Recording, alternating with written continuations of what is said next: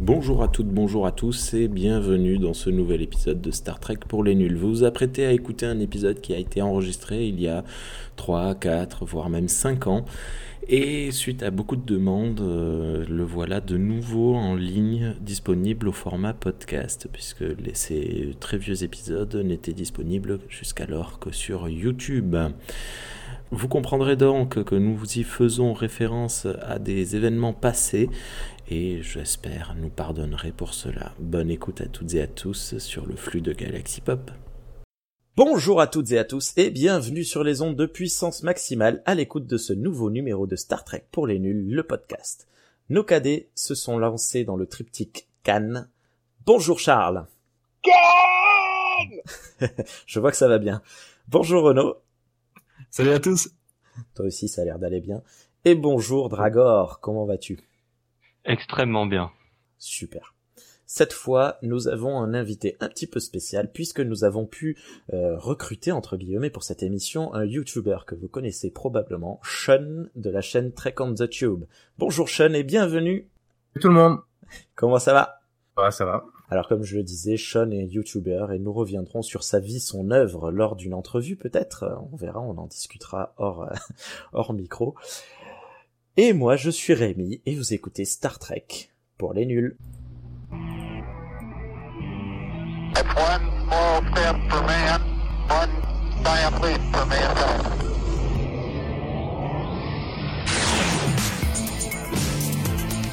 Star Trek pour les nuls.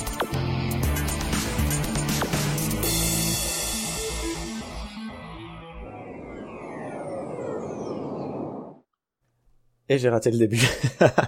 Avant toute chose, on va revenir sur Sean, comme je le disais tout à l'heure. Euh, Sean, tu tiens une, je sais pas si on dit aussi que l'on tient, mais tu, tu gères une, une, une chaîne YouTube qui s'appelle Trek on the Tube. Est-ce que tu peux nous la, nous la présenter pour nos auditeurs et auditrices qui ne la connaissent pas? Bouh, la honte, ils connaissent pas. ah, les cons.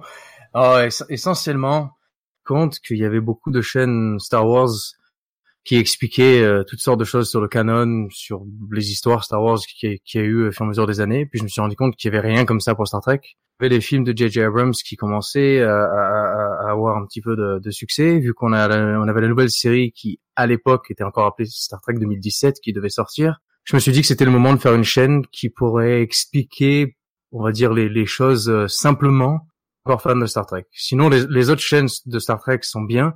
C'est juste qu'elles sont toujours très complexes et s'en vont dans des espèces de détails que les nouveaux ne peuvent pas connaître ou peuvent pas suivre. Ma chaîne, puis je fais des vidéos sur les races, euh, sur euh, le canon générique de, de Star Trek. Quoi. Mais c'est vrai que, euh, enfin, je trouve que ton émission correspond bien à, ben, au, au, noob en fait, au, ben, à ce qu'on essaye de, de, faire ici avec Star Trek pour les nuls. T'as une, une, une explication classique, euh, très facile euh, d'écoute et, et, bien présentée. Euh, petit détail, la, la, chaîne est en, en, anglais, car tu es, alors c'est le moment de pas dire de bêtises, tu es néo-zélandais, c'est ça? Mmh, C'est ça. Oui, j'ai pas fait mon, mon erreur de la dernière fois. Néo-zélandais qui vit au Canada. Mais tu parles très bien le français, comme on peut l'entendre. Et nous sommes très heureux de t'avoir parmi nous. Ah, non, non. Avant de commencer, si on fait euh, comme d'habitude, euh, les amis, un petit tour de, de table, euh, savoir quelles sont vos, vos, dernières geekeries du moment. Charles, qu'est-ce que tu fais actuellement Si tu as quelque chose à raconter? cette semaine, pas grand chose de news. Je vais continuer du coup Shadow of Mordor. Euh, à peu près Voilà, je, en fait, je, je suis en train de faire les jeux que j'ai achetés la dernière fois. Ok. Et toi, Renaud? Euh, moi, ça va être surtout au niveau des séries. Euh, j'ai attaqué, bien attaqué euh, Westworld euh, saison 2. Donc il me reste les deux derniers épisodes. Euh, je pense que c'est pas mal d'en parler aussi, ben, peut-être pour se rapprocher un peu de, de Star Trek aussi, des thématiques abordées sur peut-être l'intelligence artificielle ou ce que peuvent créer les humains et jusqu'où leur folie peut, peut aller pour peut-être ne pas arriver à des, on va dire à, à l'immortalité, ce genre de choses. Donc série vraiment propre euh, très intéressante et euh, super agréable à regarder. Donc euh, je, je, la recommande fortement. Et sinon, petite pépite euh, découverte, découverte sur, euh, sur Netflix récemment, mais qui existait déjà depuis un petit moment, c'est euh, Last Man. c'est au départ une bande dessinée qui avait été créée par, par des Français, qui en gros raconte l'histoire de, de jeunes boxeurs un peu branleurs, qui a sa salle de gym, en fait, son prof va se faire tuer, et lui va enquêter, un peu savoir pourquoi il s'est fait tuer, et ça va partir de, dans un truc un peu fantastique, mais bien, bien barré. Il y a 26 épisodes, il me semble, une seule saison, et euh, franchement, euh, gros, gros kiff, donc je le recommande. Je sais pas si vous connaissez euh, autour de la table un peu. J'en ai entendu parler quand c'est sorti. C'est sous format manga, non? Oui, voilà. C'est donc bande dessinée un peu, donc c'est, ça pourrait être comme une sorte d'animé japonais, mais façon française. Ok. Et Dragor, qu'as-tu à nous partager? Mais j'ai reçu le jeu dont je parlais la dernière fois, là, Schiller, le, le jeu de NES. Est-ce qu'il en fait une pendule? Oui, je l'ai déjà faite. Que, oui, voilà, c'est ça. Et ça avait déjà fait rire personne la dernière fois. euh, alors c'est très rigolo parce qu'en fait c'est un jeu euh, non officiel qui a été édité par une boîte euh, australienne dont j'ai oublié le nom. Et, comme ils voulaient que le, les, leurs jeux soient, soient pas zonés pour pouvoir vendre dans le monde entier, ils ont euh, en fait ils ont fait des cassettes euh, super bizarres avec un, port à l'arrière et euh, un espèce de coude parce que sur la NES il faut en, enfin on enfonce la cassette puis après on l'appuie et là il y a le coude qui épouse la forme de, de ça pour que le, le connecteur reste derrière et en fait tu branches dessus un jeu NES officiel et ça transmet le, le code de, de zonage à travers la cartouche du jeu. Ce qui fait que tu peux jouer sur, sur des NES américaines ou européennes ou, ou sur la, la Famicom quoi. Voilà. Et sinon ouais le le, le ouais c'est c'est c'est assez étonnant, je m'attendais pas à ça parce que je m'étais pas énormément renseigné dessus. Et sinon bah voilà, c'est c'est rigolo quoi, c'est du vieux jeu d'horreur euh, super gore mais avec des gros pixels donc ça fait plus rire qu'autre chose et puis euh, puis voilà, c'est c'est fun quoi, il y a il y a quatre niveaux et il y en a un à débloquer en en détruisant tous les bonus. Et en fait, tant que t'as pas débloqué le dernier niveau, euh, ça tourne en boucle, c'est-à-dire que tu fais les quatre, puis tu reviens au 1, et ainsi de suite. Et euh, voilà. Ouais, c'est c'est rigolo, c'est une, c'est histoire de changer de de changer du tir au pigeon, enfin du tir au canard euh, avec le pistolet quoi. Ça, ça fait un peu plus. Voilà, c'est ça. Et toi, Sean, est-ce que tu aurais quelque chose à nous à nous partager? Oh, Récemment, j'ai fini la troisième saison de The Expanse, qui est pour moi la meilleure série de science-fiction qui existe actuellement. Tous de regarder ça. J'en suis qu'à la saison 2, moi. Ouais, j'avance pas. J'ai vu que la saison 1, mais j'ai pas j'ai pas accroché plus que ça. Pourtant, genre c'est le, le réalisme de, de la série par rapport à ce que ce qui, va nous arriver nous, à l'exploration qu'on qu'on va faire dans dans quelques années. Enfin, je pense que ça, je pense ce qui va se passer. Et au niveau de la technologie, tous les comment dire, tous les scientifiques puis les ingénieurs qui en parlent sur Internet ont l'air de dire que à l'exact. Ouais. Moi, je j'avais bien accroché. C'est juste que je, je, manque de temps et du coup je j'ai pas j'arrive pas à regarder plus que ça. Donc quand j'ai une minute je, je la regarde mais j'ai tellement de choses à faire. Mais j'aime beaucoup également hein, The Expense. Ça passe euh, où ça? C'est AMC euh, Netflix? C'est quoi comme c'est Netflix. Ouais c'était Sci-Fi pendant trois ans donc du coup c'était Netflix internationalement donc en France mais ça s'est fait cancel de Sci-Fi récemment puis ramassé par Amazon Prime donc du coup je sais pas si Netflix va le garder ou s'il y a Amazon en France aussi et c'est le moment où je suis super heureux parce que j'ai un compte Netflix et en fait euh, Amazon m'a envoyé une lettre en me disant que j'avais fait euh, tellement d'achats que ben, j'avais un compte Amazon Prime. du coup, voilà, euh, j'ai un compte. J'ai fini aussi la saison de Westworld. Ah, no spoil. J'ai rien. Je, je préfère, je préfère largement la saison 1 à la saison 2. Ouais, je comprends. Une baisse de qualité. Disons assez euh, énorme. Mais ça reste une série comment dire la, la plus mauvaise saison de Westworld est quand même supérieure à j'imagine n'importe quelle série que, vous pourriez me dire donc euh. après disons ouais, que c'est la, la, saison 2 c'est dans la continuité ouais. Voilà c'est euh, comment dire? J'ai juste l'impression qu'ils avaient moins à dire. moins de choses à raconter. Ouais okay. après c'est plus de l'action voilà c'est ouais bon on, on, en parlera une autre fois non non c'est très bien non allez-y allez-y faisons une émission sur Westworld Westworld pour les nuls pour les Voilà, Moi, je veux bien je faire le cadet. Je, pense sincèrement que tout le monde est cadet quand il s'agit de Westworld. La série est tellement intelligente. Il faudra voir. Je, pareil, j'ai pas regardé encore. Bon, je vous propose que l'on commence. Oui. Eh bien, la dernière fois. Ah, Rémi, tu nous as, par contre, tu nous as pas parlé de, tes petites découvertes à toi. Oui, euh, ben, euh, Geekery, j'ai rien de spécial. Si, j'ai regardé... Euh, euh, alors pour ceux qui me connaissent, je suis fan de catch. mais j'en ai pas honte. Et j'ai regardé le, le, dernier event de, de la WWE, Extreme Rules. C'était nul. Voilà. On parle de Star Trek maintenant Non, il y a une, une, énorme baisse de qualité depuis six mois. C'est, horrible depuis euh, depuis les environs de, de WrestleMania. C'est, devenu très mauvais à la WWE. Alors qu'à côté de ça, ben, la, la NJPW, donc la, la, New Japan Pro Wrestling, euh, explose et c'est euh, génial. Donc pour nos auditeurs et auditrices qui regardent le catch, ne regardez pas la WWE, regardez la NJPW. Et voilà. Allez, on commence. la dernière fois, c'est Charles qui nous a raconté l'histoire de Space Seed. Alors est-ce que cette fois Renault a envie de nous faire la présentation de Wrath of Kane ah. ah, ça sent l'envie là. oh putain. non, non, oui, oui. ton, résumer ça. Ton soupir me faisait énormément penser au soupir de l'elfe dans le donjon de Hulbuck. oui. Je suis désolé. c'est très vrai. Non, mais s'il faut y aller, faut y aller.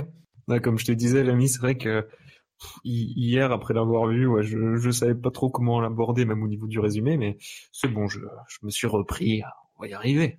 Voilà. Il n'y a pas de raison. On t'aidera au pire. Oui, voilà. Si vous sentez que, que je m'évanouis, n'hésitez pas, continuez sans moi.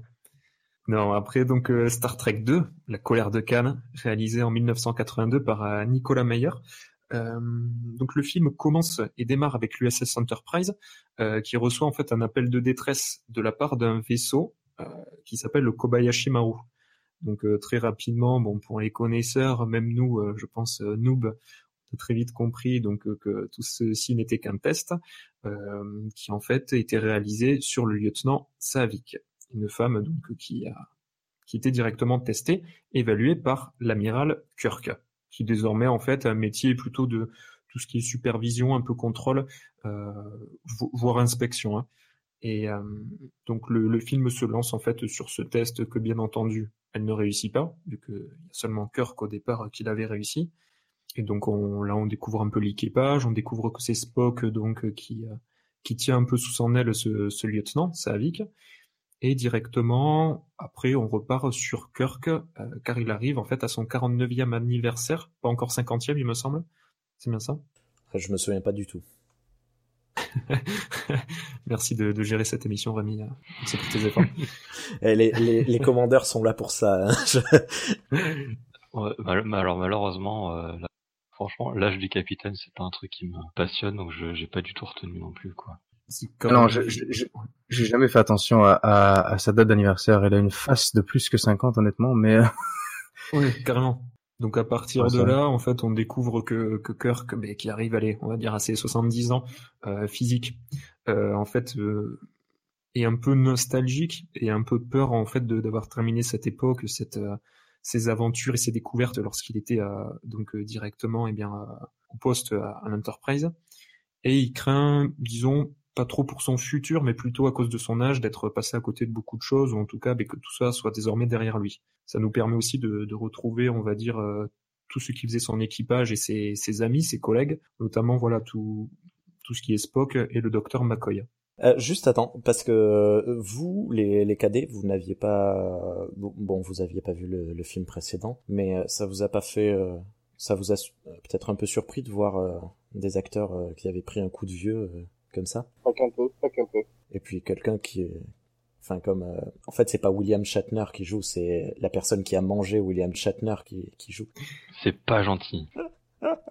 ça, ça, ça, va en, en s'empirant. Non, tu vois après ouais, ouais personnellement ça m'a pas trop pas trop choqué du du fait qu'en fait on avait vu les autres euh, séries précédentes et que on suivait d'autres personnages, même d'avoir vu avec euh, peut-être le film de, de Gigi Abrams, comment, ben un Spock vieillissant, au final, c'est euh, c'est de retrouver ces personnages. Ouais, c'est pas forcément. Euh, enfin, moi, j'ai pas été forcément surpris, tu vois, même sans ma... sans savoir ce que le film allait traiter. Enfin, juste Cannes en tout cas, mais euh, pas surpris. Ok, non, mais il y a pas de souci. Je t'en prie, continue. Alors la, la, scène suivante, là, on suit l'USS Reliant, il me semble, en fait, qui est à la recherche d'une planète sans vie afin d'y réaliser une, une, une sorte d'expérience. Donc cette expérience, on, en, apprendra plus tard en fait qu'il s'agit d'un projet qui porte le nom de Genèse. Euh, donc là, à l'intérieur de ce vaisseau, on suit euh, un personnage récurrent de l'univers de Star Trek qu'on connaît. Donc euh, c'est Pavel Chekhov, euh, qui est la commander et qui en fait va se rendre sur une planète donc où il n'y aurait pas de signe de vie afin donc de, faire leurs recherches et donc il s'y rend avec le capitaine Terrell et rapidement en fait ils vont percevoir des, signes de vie notamment en fait une sorte d'habitation, une partie d'un cockpit ou d'un ancien vaisseau, qui va très rapidement en fait alerter Chekhov parce qu'en fait il va voir euh, écrit sur le nom du vaisseau le Botany Bay. Donc très rapidement, voilà, on comprend qu'en effet, ben, c'est eh bien c'était l'équipage de Cannes qui avait été abandonné, abandonné sur cette planète, euh, qui est Alpha 5. Et en fait, ils ont confondu avec le, la planète Alpha 6, l'équipage, parce que c'est une planète qui a été détruite en fait. Et par sa destruction, elle a décimé là aussi Alpha 5, donc il n'y a plus de signes de vie à part des sortes de parasites, euh, des sortes de, de, gros vers en fait qui, qui vivent dans le, dans le sable en fait, qui sont responsables de la mort d'une grande partie en fait de l'équipage de Khan, notamment de sa femme, donc personnage qu'on avait vu sur un des épisodes de Star Trek, voilà, qu'on avait dû voir euh, précédemment. Et euh, en revoyant après ce, donc en revoyant ces, ces personnages-là, enfin en découvrant ces personnages et en se présentant, Khan comprend qu'en fait euh, ben, Kirk est toujours, euh, toujours vivant, qu'il est même désormais ben, comment amiral, pardon, amiral. Et là, donc, euh, va se, va ressortir chez lui ben, cette soif de vengeance en fait, et il va vouloir, vouloir qu'une seule chose, eh bien, euh, se venger, en tout cas de ce qu'a pu lui faire Kirk. Ok. Euh, bah, on bah, termine vite fait l'histoire comme ça, même si on spoil ouais. la fin, c'est pas grave. Comme ça, après, on revient directement sur nos, nos ressentis ouais, euh, par rapport à ce film. Et, euh, et, donc ils vont pour faire bon pour faire rapide, hein, euh, il va y avoir un face à face en fait entre Khan et Kirk euh, qui vont entrer en conflit, donc euh, une sorte de, de, combat spatial à travers les vaisseaux. Euh, Khan va profiter de tout ça en fait pour réussir à récupérer cette arme atomique et il va la récupérer donc directement dans le vaisseau en laissant Kirk et son équipage seuls sur euh, Regula, c'est sur euh, Regula One, il me semble. Mmh, oui, c'est ça. En fait, c'est sur Regula One qu'il la récupère. Ah oui, voilà. Euh, elle était sur la planète. Euh. Et donc en fait, Kirk et Spock ont fait croire euh, d'une certaine manière à Khan qui, qui voilà, qui, euh, qui avait une sorte de délai, de distance entre eux. donc Khan pense être être défait de de Kirk qui n'a plus de, de, soucis à avoir avec lui. Cependant, ils réussit, réussissent à le rattraper. Et en fait, en poussant à bout la colère de Khan et en essayant de faire en sorte de d'appuyer sa soif de vengeance, ils vont l'amener dans une sorte de tempête cosmique un peu pour le pouvoir l'attaquer en fait et, euh, et, le détruire. Chose qui va se passer et où Khan au dernier moment va activer ben, ce, cette, cette arme atomique pour essayer de, de décimer tout le monde, donc en même temps que sa mort, pour aller jusqu'au bout de sa vengeance. Hein. Et euh, donc heureusement, enfin malheureusement, Spock va décider en fait de, de secourir tout l'équipage en se sacrifiant, euh, donc en réactivant en fait les, les sortes de, de boosters du vaisseau pour que l'équipage puisse s'enfuir. Et Spock meurt. Et voilà, après dernier plan, on voit justement la nouvelle planète, donc euh, verdoyante qui apparaît avec au milieu le, le cercueil de, de, Spock. Ok, ben, merci beaucoup pour ce, ce résumé, euh, Renaud. Qu'est-ce que... Ben, Charles, tiens, on va commencer à l'inverse. Charles, qu'est-ce que tu as pensé de ce film? Alors, moi personnellement, j'ai bien aimé.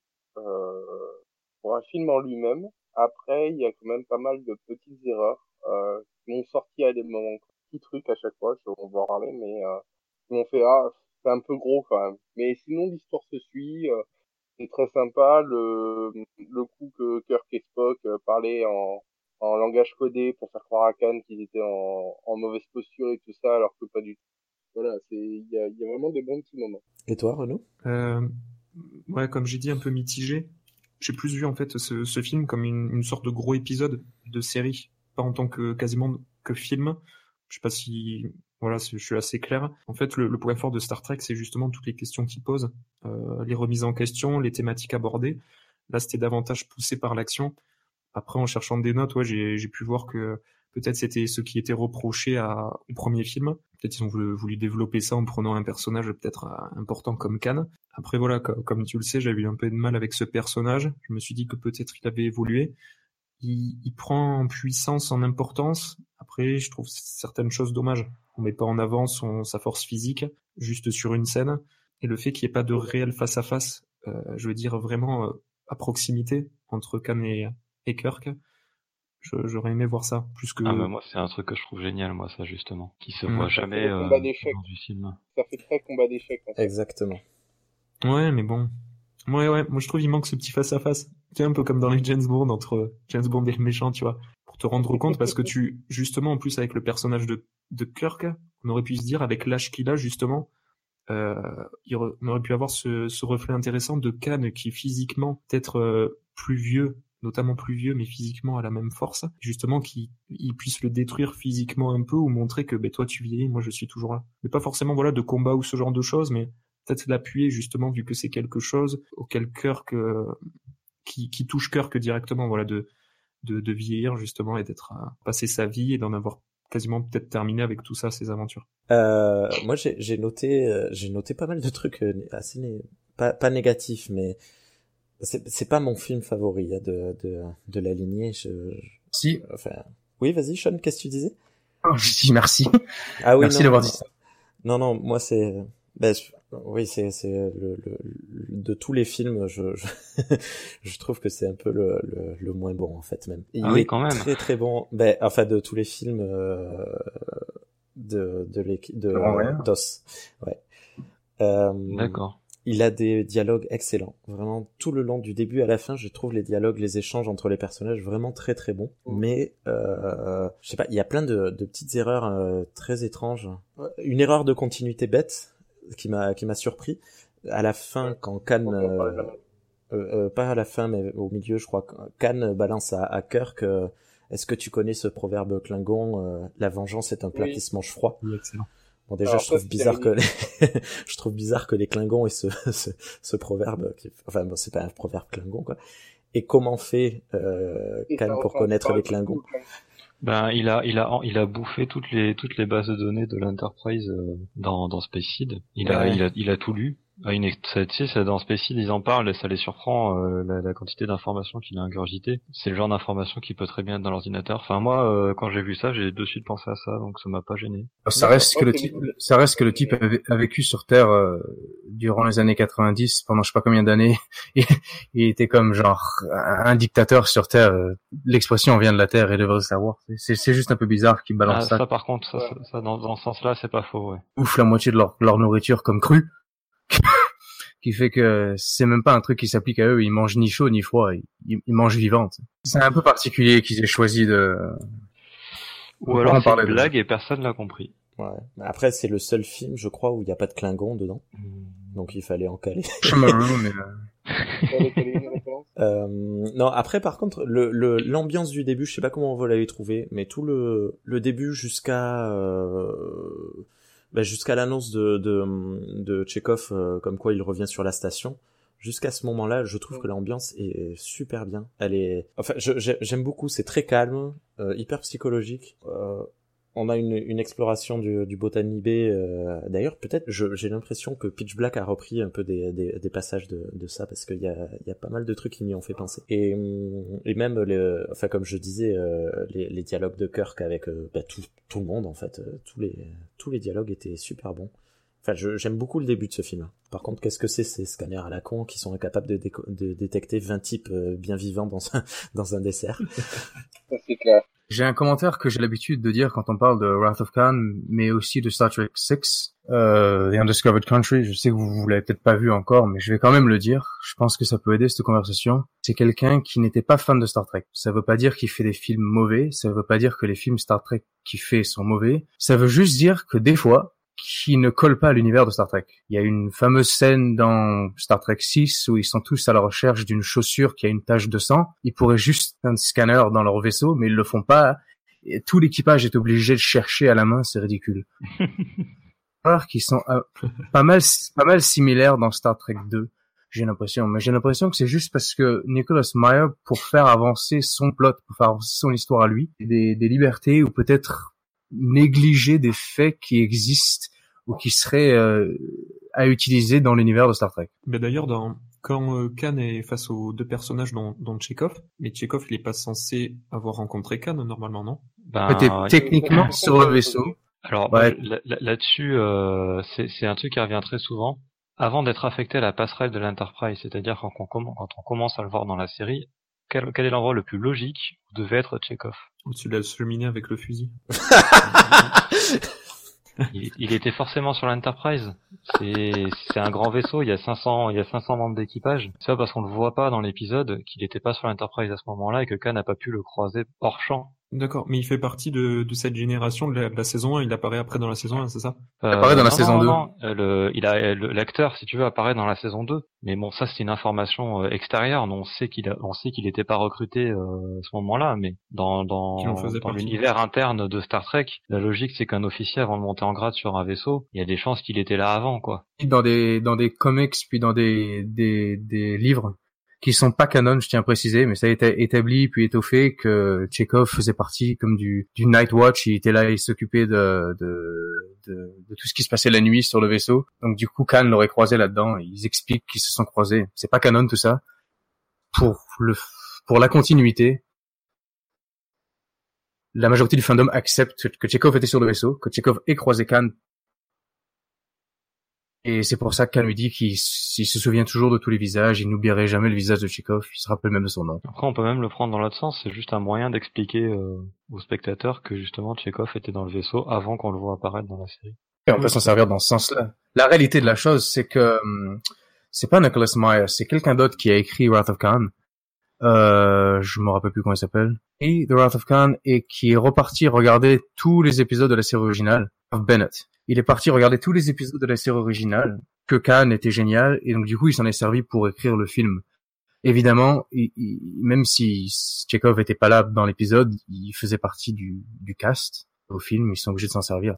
C'est juste qu'ils auraient peut-être pu s'en servir différemment et mettre quelqu'un d'autre sur la planète plutôt que lui. Oui, après ça permettait aussi peut-être de, de faire en sorte que, que Khan, euh, enfin voilà, que, que t'aies l'expression peut-être d'un personnage en effet qui, qui a vu euh, ce que pouvait faire Khan, et que Khan en profite pour refaire un monologue où il synthétise, oui, à l'époque j'avais fait ça, pour ça que je déteste Kirk, il appuyait sur le fait que sa femme, euh, qu'on avait vu dans la série meurt, voilà, c'est c'est comme on a dit, c'est le une facilité scénaristique pour permettre de résumer un épisode que que les gens n'ont pas vu. Ouais, c'est bien vu ça, effectivement, parce que comme il était sur le vaisseau, mais il a, il a pas forcément assisté aux événements en détail. euh, ouais, c'est, bien vu ça. Je sais pas si c'était fait exprès, mais euh, ça colle bien. Meyer, quand on, quand on lui a parlé des erreurs, euh, on va dire multiples, même si ça reste quand même des détails, dans, dans Wrath of Khan, a tout simplement, il s'est défendu en parlant de, de Sherlock. Il, il, il- a parlé de, du fait que, ah, comment il s'appelle celui qui écrivait Sherlock, là? Pas vu de son nom. Je, je l'ai plus en tête non plus. Ah, c'est la honte quand même. Euh, merde. Ah, Bref, il, il- il disait que Sir Arthur Conan Doyle, il disait que Sir Arthur Conan Ah. Doyle faisait des erreurs aussi. Il y avait aussi des, des problèmes de continuité dans toutes ces histoires de Sherlock Holmes qu'il a écrit. Et Nicholas Meyer a juste dit, bah écoute, il y a des erreurs, il y a des erreurs, c'est tout, tu sais. Je trouve que Ouais, ça, c'est une c'est bonne un peu facile comme excuse, moi, je trouve. c'est parce que Sherlock Holmes, c'est pas un univers. C'est un peu comme Ah, James c'est- Bond, en fait. James Bond, ça suit. Ça, y a rien qui se suit, hein. Bon après, pour sa défense, c'est vrai que euh, Star Trek à l'époque, euh, si- il y avait juste trois saisons et un film, donc euh, même s'il y avait un univers qui était là, il n'était pas aussi euh, important que que ce qui que ce qu'il est devenu après. Donc euh, effectivement, euh, ouais, ça ça, peut se comprendre quand même. Euh, Qu'est-ce que vous avez pensé, euh, les, les cadets, de la SF de manière générale dans ce film euh, je, je, je veux dire, le, ben, le projet Genesis, les vaisseaux, est-ce que vous avez trouvé ça euh, important, euh, sympa, mauvais? Alors, au niveau de la terraformation, j'ai trouvé ça sympa, l'histoire de, voilà, en gros, c'était une bombe et ça rajoute tout, quoi. Là, après, bon, ça, ça pose quand même quelques problèmes du comment ça marche le système, mais bon, ça c'est encore, on dit ok, ça marche, voilà, on n'en parle plus. Après, ce que j'ai beaucoup aimé, moi, c'est le combat dans la, dans ce qu'ils appellent la nébuleuse. Euh, euh, où il y a quasiment pas de bruit, en fait, et quasiment pas de son, et euh, on est vraiment sur une partie d'échecs de deux joueurs qui se regardent et qui essaient de bluffer l'autre. Ça, j'ai vraiment, euh, j'ai vraiment aimé ce passage-là. Ouais, c'est une c'est une des forces du film. C'est t'es pas le seul à avoir aimé ce passage-là. C'est c'est un peu ça qui a marqué les gens, je pense, dans dans ce film à l'époque de sa sortie. C'est vrai que c'est c'est très bien vu. C'est, euh, je sais plus si c'est dans, le Star Trek de 2009 de, de J.J. Abrams aussi, où, où t'as ça. Euh, là, cette scène finale où justement t'as la tension finale, justement mettre un, silence euh, de mort. Et par rapport au visuel, c'est ça, l'esthétique, c'est, c'est Nebula, je crois, la, tempête ou quelque chose comme ça. Et c'est, euh, c'est vrai que ce calme, ce silence, mais par rapport au danger qui, se trame, c'est, c'est, c'est vrai qu'elle est, marquante cette scène, elle, est, super bien faite. Ok. Bah, N'hésitez pas à rebondir, les commandeurs. Alors, allez, allez titiller. Vous êtes là pour ça. Euh, un petit mot sur David Marcus, on n'en a pas parlé. Vous aviez deviné que c'était le fils de Kirk? Pas du tout. Du tout. Et on s'en fout. Ouais. C'est mal amené, en fait. C'est hyper mal amené. je Je, suis pas sûr que, que l'objectif était d'en faire une surprise de toute façon. C'était pas, c'était pas forcément le, Bah, l'intérêt, quoi. De toute façon, vu qu'il est avec les bouclettes qu'il a sur la tête, euh, tu, tu te dis de suite c'est le fils de Kirk. Moi, je pensais qu'il allait pécho sa mère. Je croyais que c'était le copain, en fait, de, de l'ancienne copine de, de Kirk, justement. J'étais là, mais euh, il est jaloux de Kirk, il veut se la pécho, qu'est-ce qui se passe? Et euh, donc, quand, quand j'avais pris à la fin que c'était son fils, j'ai fait, ah. Mais il arrête pas de l'appeler maman tout le long du. Ah ouais? Mais Non. quand même. Euh, tu l'as vu, tu l'as vu, tu l'as vu en VO ou en VF? En, en VO sous-titré. Ah ouais. Ben ouais. Bon, après, Ouais, tout c'est possible. hein. Peut-être que c'est nous qui interprétons mal. Peut-être que c'était le son but, mais je, je, j'en doute, j'en doute Je quand même. je pour vais revoir les relations avec ma mère, je pense. Il y aura un petit souci par là. Mais je, je trouvais que c'était mal apporté. C'est comme le, le personnage de Savik. On sait pas s'ils veulent traiter ce personnage ou, ou il est juste traité en surface. T'as l'impression qu'ils veulent le développer, mais qu'ils qu'ils le développent pas. Enfin, je trouvais qu'à certains moments, il y a, y a même un moment. Ah oui, après la, une bataille, t'as un du, du vaisseau qui, qui rapporte un, un garçon dans ses bras, et tout l'équipage regarde ce corps. On se dit mais c'est Enfin, ils regardent, enfin, ils vont pas regarder ce corps parce qu'il y a quelqu'un de mort. Ils ont l'habitude, je veux dire. Et euh, tu te dis, mais c'est quel personnage qui est touché? Et après, quand tu te rends compte que c'est le jeune, t'es là, mais attends, mais c'est qui ce type? Il est censé être important. Faut avoir vu les séries. Qu'est-ce qui se Alors ça, c'est euh, c'est un des grands regrets de Nicolas Meyer. Il s'est euh, il s'est battu pour euh, pour ça, euh, euh, mais il a pas eu gain de cause. Euh, en fait, c'est le fils de Scotty. C'est son neveu. Sauf que sauf que euh, non, son neveu, pardon, son neveu. Et ça et la scène a été coupée au montage. La, la scène où on apprend que c'est son neveu a été coupée au montage. Et alors, C'était euh, le truc le plus important sur ce, cet arc narratif et c'est ça qui a été coupé quoi. Mais euh, juste, Je comprends pas et Nicolas Meyer a pas pas réussi à, à garder cette scène. Quoi. Qu'il c'est garde une quand même la scènes qui a scène, été rajoutée dans la dans la director's cut d'ailleurs. même la scène où, où Scotty arrive sur le bridge avec un mec mort ou un mec en train de mourir. Genre, va, va directement euh, au sick bay. Qu'est-ce que tu fais à venir Ouais, sur le bridge? Voilà, c'est débile. Mais ça c'est particulier. Mais alors oui, voilà, moi j'ai toujours vu en fait la director's cut. Du coup, ça m'a jamais choqué. Mais enfin, ça m'a jamais choqué de, de voir tout le monde triste pour ce type. Mais mais oui, oui, je me demandais pourquoi Scotty, fait- qu'est-ce qu'il fout avec son neveu dans les bras? Là, dépêche-toi. Surtout qu'il est pas mort. Quoi. Plus le sauver, hein, c'est sûr. Il y a plein de petites erreurs comme ça dans, dans ce film là où, où les, les personnages font des trucs et t'es là mais, mais t'es con quoi pourquoi tu fais ça euh... Pour la défense. Pour la défense de Nick Meyer, parce que j'ai l'impression qu'on bâche un peu sur ce pauvre type, des réalisateurs extrêmement connus puis extrêmement respectés de nos jours, style J.J. Abrams, font exactement la même chose. Ils vont, Ils font, ils font ils deux vont fois ju- pire, oui. Euh, moi, je... ils vont juste laisser le- des erreurs passer histoire de faire avancer leur plot ou, ou donner certains arcs à leurs personnages s'ils trouvent que c'est nécessaire. Puis ah mais après euh, J.J. Ok. Abrams on l'a défoncé hein, lors du premier film Après, j'étais pas après, au courant.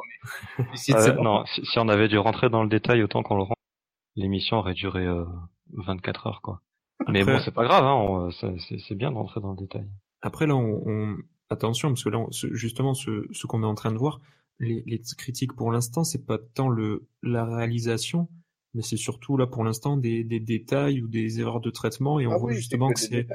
justement par rapport à la director's cut, comme comme vous disiez que qui euh, qui montre ça. Justement, après ça va pas être le, le souci du, du réalisateur malheureusement, mais ça va être euh, en effet le, le souci des, des producteurs et puis du, du montage final.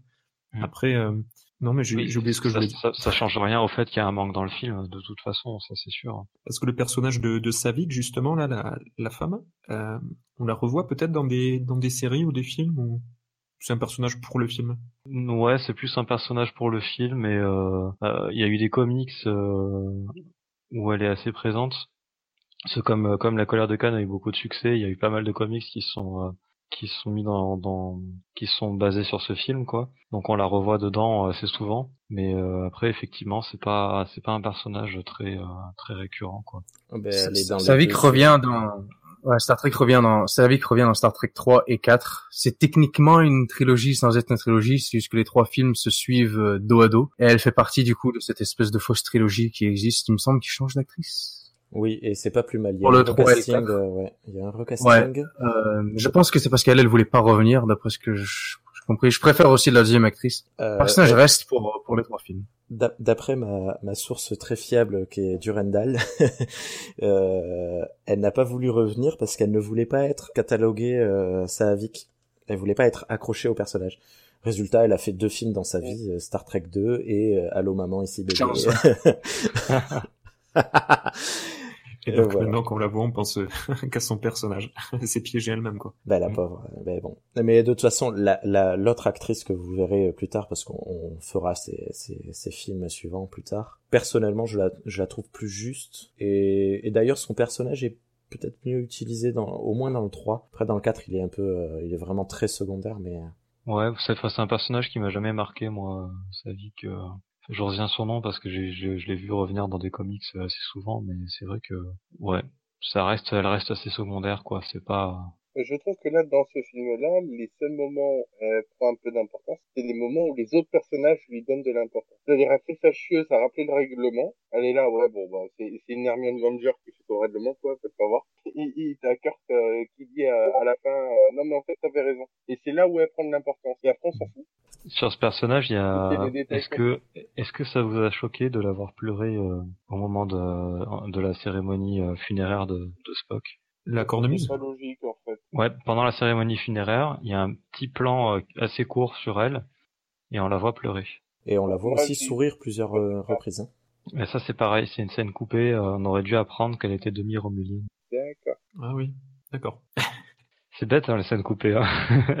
Ils Ah ont oui, coupé tout ce qu'il fallait pas. Ouais, parce que ça développe son personnage, justement. C'est euh, c'est con. Et, et du coup, euh, une erreur, t'as l'impression que c'est une erreur, et en fait, non, c'était volontaire. Ouais, sauf que du coup, bah, dans, dans le lui fini, euh, bah, du coup, c'est une erreur effectivement. hein. Enfin bon. Et question... Bon, d'ailleurs, euh, euh, Oui. pourquoi cette, cette team funéraire, là? Oui, voilà, exactement. ils, ils, ont, ils ont pas changé depuis, là? C'est-à-dire? Ah oui, c'est trop, euh, ça l'amuse. fait trop, Non, mais- trop terrien quoi, tu vois. C'est ça que tu veux dire Ah bah ça c'est clair, euh, là on n'est pas dans la fédération, là on est sur Terre dans les années 80. hein. Ben, en fait, c'est une, euh, c'est vraiment euh, Nicolas Meyer. C'était une de ses, c'est pas un fan de science-fiction en fait, Nicolas Meyer, pas vraiment. Et, euh, et il avait la sensation, mais je suis pas du tout d'accord avec lui là-dessus évidemment. Il trouvait important qu'il y ait des choses auxquelles le spectateur de contemporain puisse s'accrocher dans le film pour pouvoir s'identifier au personnage. C'est pour ça qu'il y a plein plein de trucs. C'est ça, le film est bourré de ça. Hein. Tu vois des cœurs qui se baladent avec son bouquin en papier, euh, les lunettes, Ah ça encore, Euh, ça encore ça me choque moins, il y a des tout un, tout un tas de détails comme ça. Euh, mais oui, non, mais c'est pas un reproche, c'est juste que ça a été ajouté Ouais. dans la même idée en fait. C'était vraiment dans la, Ouais, d'accord, c'était vraiment des ajouts dans cette idée-là. Et euh, le coup du sifflet euh, électronique euh, quand ils arrivent, c'est un sifflet de la marine américaine quoi. C'est juste qu'ils Oui, l'ont, oui. ils, Exactement. ils ont mis ils ont mis des diodes dessus et puis c'est futuriste quoi. Euh, et, et la cérémonie euh, funéraire avec la cornemuse, le drapeau euh, et tout, c'est dans le même délire en fait. C'est euh, c'est dans l'idée que les que les spectateurs euh, seraient pas capables de s'identifier à un truc trop différent, donc il fallait mettre des mettre des trucs. euh. Alors je suis pas d'accord, mais je peux pas nier que ça fait partie des choses qui ont fait que le film a a eu a eu beaucoup de succès quoi. Ouais, enfin, ils auraient pu quand même mettre une... Je suis pas sûr que enlever la musique de le de l'hymne funéraire euh, aurait changé tout le enfin, ça, Oui, non, mais c'est sûr, mais c'est sûr, Ça c'est un ensemble de trucs, fait, Mais a- après, si, si tu enlèves l'hymne, euh, tu vois Scotty avec une cornemuse et t'entends aucun son, donc c'est ridicule. Non, mais tu mets pas de, tu mets pas de cornemuse à Scotty, tu commences par là déjà. C'est c'est vraiment intéressant que les cadets ils aient remarqué ça parce que c'est c'est c'est un reproche qui existe dans le fandom. Ils ont pris ça comme Scotty, c'est son seul instrument qui sait jouer. Il a juste voulu faire honneur à son pote, puis il sait pas faire autrement que ça. Du coup, c'est plus pour lui qu'il l'a fait que pour que, pour- que pour Spock. C'est, c'est- Mais euh, mais ça fait un peu cliché raciste sur les Écossais quand même. ouais, mais on, on, on va dire Je on crois va dire qu'il est très attaché. euh, On va dire qu'il est très il est très attaché à ses Ouais, sa oui. culture, mais euh, Non, c'est dans la continuité du personnage, non, c'est vrai, t'as raison. Et Tant. il Enfin, il boit son whisky tout le temps. Comment? Ils en font mention dans la série comme quoi ils jouent de la cornemuse? Je pas. Non, je crois pas, mais il y, a, y, a, pas mal de, y a petit côté sur sa, un peu sa fierté euh, écossaise, quoi. Donc, euh, donc ça se, ça se rejoint. On le voit par exemple, il y a des, il y a des scènes où ils sont en uniforme de d'apparat.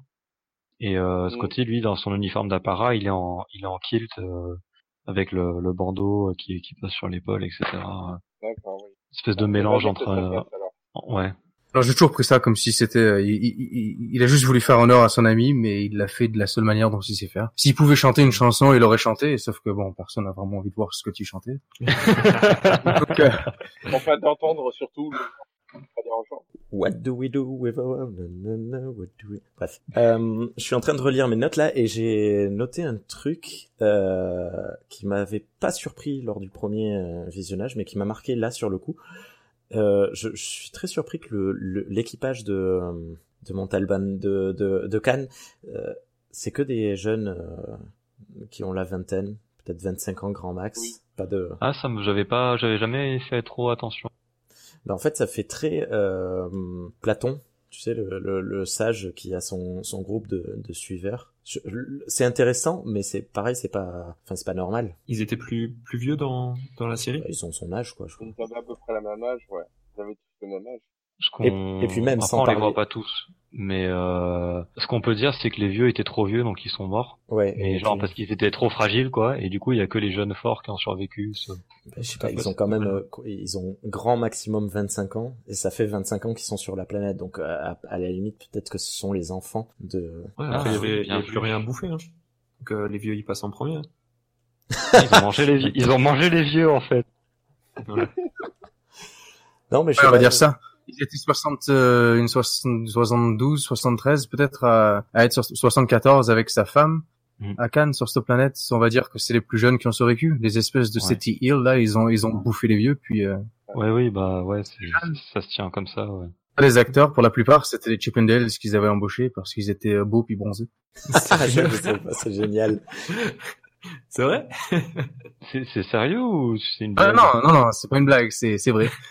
D'accord. Juste, il euh, y en a un qui parle. Je pense il y en a, ouais, il y en a un qui. Ouais, il y en a qu'un. Bah, qui a... parle. Ça se voit sur le jeu d'acteur. Celui, qui le, ouais. celui qui le remet un peu en cause. Euh... À faire les, les costauds derrière, là, les gros bras. J'ai pas compris pourquoi Khan lui a pas fermé sa gueule à ce genou. Moi, j'aurais bien vu Khan prendre la tête du, du mec et puis le défoncer sur la, sur la, sur le siège et puis on en parlait plus. Ben non, parce, parce que, c'est sa famille. Euh... Ouais, je, je, suis même, je suis bien content qu'ils aient pas fait ça. Il y a trop de films où les méchants euh, tuent leurs mmh. subordonnés. C'est comme le, le, type boss pour toi, le et, tue pas, il est utile. Et, et puis surtout, ça, ça, ça, colle pas à l'image que qui est donnée dans, dans, dans l'épisode, en fait, dans Space Seed. Ça, ça aurait pas collé, parce que oui, enfin, son, son équipage, c'est ça, il le considère comme sa famille, il les trouve euh, importants, si. euh, etc. Donc, il va pas les tuer, quoi. Enfin. Oui, mais sont, il est prêt à sacrifier son équipage et leur avenir pour une vengeance. Tu vois, il y a, y, a, y a un truc qui va pas en fait. Ouais, mais c'est pas pareil que tuer quelqu'un parce qu'il est pas d'accord avec toi. Après, le coup, de, le coup de la vengeance, le, le coup de la vengeance, c'est plus parce que comme ils expliquent qu'ils ont été, comment dire, euh, amplifiés et au niveau physique autant qu'au niveau psychologique, je pense que tout simplement sa soif de vengeance s'est développée tout autant que, que son intelligence. Il ressent un besoin de, de plus en plus immense de tuer Kirk au fur et à mesure des années, puis au fur et à mesure de, de, de chaque confrontation qui se passe dans ce film devient tellement intense, il a juste besoin de le tuer, quitte, quitte à sacrifier tout le monde. Après, euh, par rapport justement au, départ à, à Cam et à son équipage, est-ce que c'est tout le monde qui se suit ou c'est les gens qui suivent Khan? Parce que si c'est ça, donc euh, forcément que après, même si Khan il va, euh, il va vers la mort en essayant de poursuivre Kirk, c'est normal que l'équipage le suive. Mais après, voilà, est-ce que c'est, sinon c'est, est-ce que l'équipage est un peu au même niveau et que chacun décide ou il faut une décision collective? À partir de là, non, non, c'est euh, Cannes, euh, Cannes, euh, c'est le, c'est Cannes, c'est l'image du euh, du du dictateur absolu en fait, hein, euh, qui, ce qu'il était à l'époque où il était sur Terre. Et, euh, et, les, et, les, gens qui l'ont suivi sont sont vraiment euh, c'est presque des fanatiques en fait qui qui le suivront euh, bah, jusqu'à la mort hein, de toute façon sans, sans, normalement sans, sans rechigner. Ouais. Mmh. D'ailleurs celui qui le remet en question il le fait de manière super timide quand même hein, il joue il joue pas trop les malins non plus quand même hein. Et puis je pense qu'il faut en plus, euh, il le dit de manière presque pas à se protéger lui, mais à dire euh, Khan, fais gaffe, ce que tu es en train de faire, ça peut peut-être te mettre en danger. Mmh. Ouais, c'est vrai, ouais. Bon, on n'a pas parlé du jeu d'acteur. Oui. Euh, Ricardo Montalban, son jeu d'acteur, vous en avez pensé quoi? Euh, je pense qu'il mérite une statuette au festival de Cannes. Oh non. Wow, ça va. Elle, elle était presque drôle. Celle-là, elle était préparée. Il y, a- il y Celle-là, a elle du, il y a était du progrès. Elle est, elle- ça fait 10 minutes que j'attends. Il est dans les starting blocks et tout. Il a attendu de pouvoir sortir sa banne. Je, euh, elle m'est venue euh, il y a, il y a 10 minutes. Je l'avais pas préparée. Elle m'est venue il y a 10 minutes et j'attendais euh, juste le, le petit truc. Et là, j'entends jeu d'acteur. Bim. Parfait. Non, mais allez, répondez à la question. Moyen. Ouais, voilà, moyen. voilà. Sans plus. Et comme on disait, les, les Chip and Dead là, bon, ben si si c'était si c'était eux, bon, forcément alors que c'est c'est pas leur euh, leur métier premier que que d'être acteur. Après, euh, disons qu'il n'y a pas eu de peut-être de, de scène forcément pour euh, pour développer leur leur jeu, à part peut-être euh, au niveau de de Spock. Moi, je pensais après. spécifiquement euh, à celui de Ricardo Montalban qui joue Khan, vraiment le personnage de Khan euh, dont il est joué. Parce que toi, tu tu trouvais vraiment bien, c'est euh, Euh, alors moi, euh, c'est c'est pas un truc auquel je suis énormément sensible, à part dans certains cas vraiment particuliers, mais euh, c'est souvent quelque chose qui est porté au crédit de, de ce film en fait. Le jeu d'acteur de Ricardo Montalban a vraiment marqué les gens. euh, c'est un truc que j'ai lu dans beaucoup de critiques, donc c'est pour ça que je voulais savoir euh, ce que ce que vous en aviez pensé quoi. Bon, visiblement, ça vous a pas marqué quoi. C'est pas. Non, bon. Il y a des scènes tragiques où, où vraiment, lorsque la- sa folie est poussée au bout, ou même quand il, il parle, euh, tu sais, à Kirk, où, il, où il- pour sa vengeance, il lui dit, c'est comme si tu m'avais enterré vivant. Il dit un truc du genre. Euh, là, tu sais, il, est- il, a, il a cette voix un peu comme, comme fatigué, épuisé, puis il dit ça comme, euh, enfin, c'est, là, il, c'était pas mal ces scènes-là, en effet, ouais. Sean, t'en en pensé quoi? Euh, moi, j'ai toujours adoré la performance de Montalban dans ce film-là. Faut mettre en perspective. Le film est sorti en 82. Je veux dire, en, en science-fiction, on a eu E.T. et comme je pense qu'il y avait Blade Runner, puis The Thing, si vous avez vu The Thing. Oh oui. Le Génial. meilleur acteur de The Thing, c'est le chien. Non, c'est pas, pas une blague. Il est- je, je trouve qu'il joue super bien ce chien. Il fait flipper euh, sa mère. Il parle du moment où il se fait complètement dépecer, là, ou... Non, non, non, tout le début là, quand il, quand il, Il comprend ce que il- tu veux il, dire, il ouais. regarde, il a un regard euh, à moitié fou, c'est, c'est génial. Pardon, excuse-moi de t'avoir coupé. Ah, Non, c'est tout simplement parce que le jeu d'acteur était différent. Les réalisateurs demandaient des performances différentes aux acteurs à l'époque. Et si, si on prend en compte juste cette espèce de première scène dont vous avez parlé au début, qui se passe dans le Botany Bay, truc de Chekhov, puis Cannes, puis t- tout, toute cette scène, tout ce moment, ça fait vraiment penser à presque The Thing, ça fait penser à des moments dans Blade Runner, c'est une espèce de silence type qui fait juste parler, et puis on a peur, rien que parce qu'il est en train de parler. Et d'un coup, il sort son espèce de bestiole là pour te mettre dans l'oreille, c'est dégueulasse. Très bien, honnêtement. D'ailleurs, euh, alors j'ai vu dans le dans le commentaire audio que toute cette scène euh, a été tournée euh, euh, d'affilée. Il n'y a pas eu de il y a pas eu de coupure entre euh, entre les scènes. La coupure où, où on le où on le voit attraper la, les bestioles, en fait, ça a été ça a été rajouté après, mais en fait euh, ils ont ils ont tout tourné d'un coup en fait et après ils l'ont coupé pour pouvoir rajouter ça. Ce qui fait que ce qui fait que l'acteur a dû parler pendant euh, je, je sais plus combien de temps dure la scène, mais il, il parle pendant vachement longtemps, quoi, sans sans qu'il puisse euh, se, se reprendre ou se reposer par par une par une coupure, quoi. Et Ah bah, c'est euh, fou. Ils ont des monologues quand même assez longs dans ce film, même quand Mm. ils sont euh, plus tard dans dans la nébuleuse. Là, ils ont des monologues qui sont quand même assez longs. Surtout, ce qui est impressionnant, c'est que William Shatner et Ricardo Montalban se sont jamais vus durant tout le tournage du film. Mm. Ils étaient jamais dans la même pièce, ils se sont jamais rencontrés. Alors, euh, tout leur va-et-vient, tout leur dialogue, ah, sur les- ah, essentiellement devant des, même pas des fonds verts, juste devant des écrans noirs. Donc ils ont dû euh, faire toutes ces émotions, puis euh, ouais, euh, faire tous ces dialogues sans avoir qui que ce soit en face. C'est génial, tu vois, à savoir. Je, trouve ça hyper intéressant. Un film d'aujourd'hui aurait presque basé toute sa promo là-dessus pour avoir euh, justement bah, une statuette euh, par, par rapport à la plaque que je faisais. Et, je trouve ça génial d'apprendre ça. euh, Je, je sais pas s'ils en ont fait la, pub à l'époque, que les deux acteurs ont fait comme leur personnage, ils ne se sont pas croisés quoi. Et je, trouve ça, euh, c'est génial. Et alors moi, j'ai- j'ai j'ai trouvé aussi que euh, William Shatner jouait mieux que d'habitude dans ce film. Il est un peu moins dans, il cabotine moins, quoi. Il est moins dans surjeu et euh, il est plus mesuré que que dans ses autres euh, films ou que dans la série, je trouve. Il y a Non. quand même le, le- il y a quand même le fameux Khan. Ouais, mais c'est c'est la seule scène en fait euh, vraiment où il surjoue. Question intéressante par rapport à ça. Pour, pour, pour vous, Cadet, là, je, j'avais vu une théorie qui disait, comme que Khan les écoutait, il y a des gens qui disent que William Shatner aurait surjoué son Khan pour comme, euh, comment dire, essayer de faire Ah, croire à Khan oui. euh, qu'il est encore Ah plus oui. énervé que ce qu'il est. Ah, C'est vrai, j'adore. est-ce que vous pensez que ça l'est pas? Ah, c'est pas mal ça. Je, je je sais pas si c'est vrai, mais j'aime beaucoup l'idée en tout cas. Ah, franchement, non, c'est c'est une bonne idée, ouais. Donc, euh, si, si je résume, tu dis que euh, Shatner joue un Kirk qui surjoue, non? Non, c'est c'est Kirk qui qui joue un Kirk en colère. Oui, voilà. Donc, oui, oui, oui. oui, oui. Shatner qui joue le cœur qui exagérerait justement pour. euh, D'accord. Ok. Oui, oui, c'est, ben oui, surtout que, bon, déjà, je, je dans la scène en elle-même, je, je trouvais qu'il s'énervait vite alors qu'il vient de, de marquer un point euh, face à, à Khan et il s'énerve sur juste une phrase. Et c'est, c'est vrai que ça, ça entre dans le contexte avec euh, ce qui se passe un peu plus tard quand, quand tu te rends compte qu'en fait, il n'était pas du tout dépassé. Euh, Qu'est-ce que tu veux dire quand tu dis qu'il il vient de marquer Ben, euh, il a fait, euh, je, je sais plus ce qu'il lui dit. euh, oui, si, il prend le, le, le, le, micro là pour lui parler et lui dit, euh, mais ça fait, euh, ça fait des, des, des heures et des heures que tu essayes de me tuer et pourtant tu, tu te t'obstines à, à rater la cible, euh, espèce de loser. Et on voit Khan qui, qui est dépité euh, parce qu'il a pas réussi à le tuer, son plan a pas marché. Et là, il lui dit, euh, oui, mais je vais te faire souffrir. Et du coup, Khan Ah, je l'ai pas du tout perçu comme ça, moi. Enfin, euh, je résume, hein, évidemment. Ouais, ouais, non, mais moi je l'ai pas perçu comme ça. C'est plus Khan euh, qui, qui, qui, enfin, je pense que, enfin, moi je l'ai perçu comme quand Khan il dit qu'il fait exprès parce que son but c'est de le faire souffrir, que c'est vrai, quoi.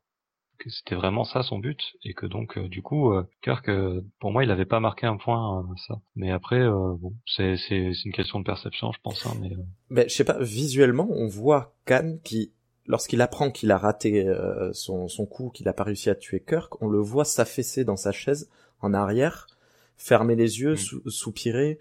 Enfin, moi, je- j'ai j'ai vraiment vu, euh, ben, justement, si on regarde la- l'analogie du, du, du, du jeu d'échecs, j'ai vu euh, une tour qui vient de prendre un fou.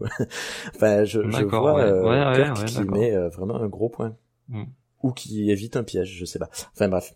Je, je- je- j'ai peut-être tort, hein. Il y a pas de souci. hein. C'est, vous les commandeurs, hein, de toute façon. je suis à peine au-dessus d'un cadet. C'est, What else? Est-ce qu'il y avait euh, euh, d'autres points? Alors, est-ce qu'il y en a qui vont regarder en VF Non. Pas VF. Non. Pourquoi qu'aurais-tu à dire là-dessus? Bah, Parce qu'en fait, euh, Savic, en fait, elle est appelée Monsieur. Oui, Oui. mais ça c'est normal. D'accord, ok. ah bon? C'est original aussi.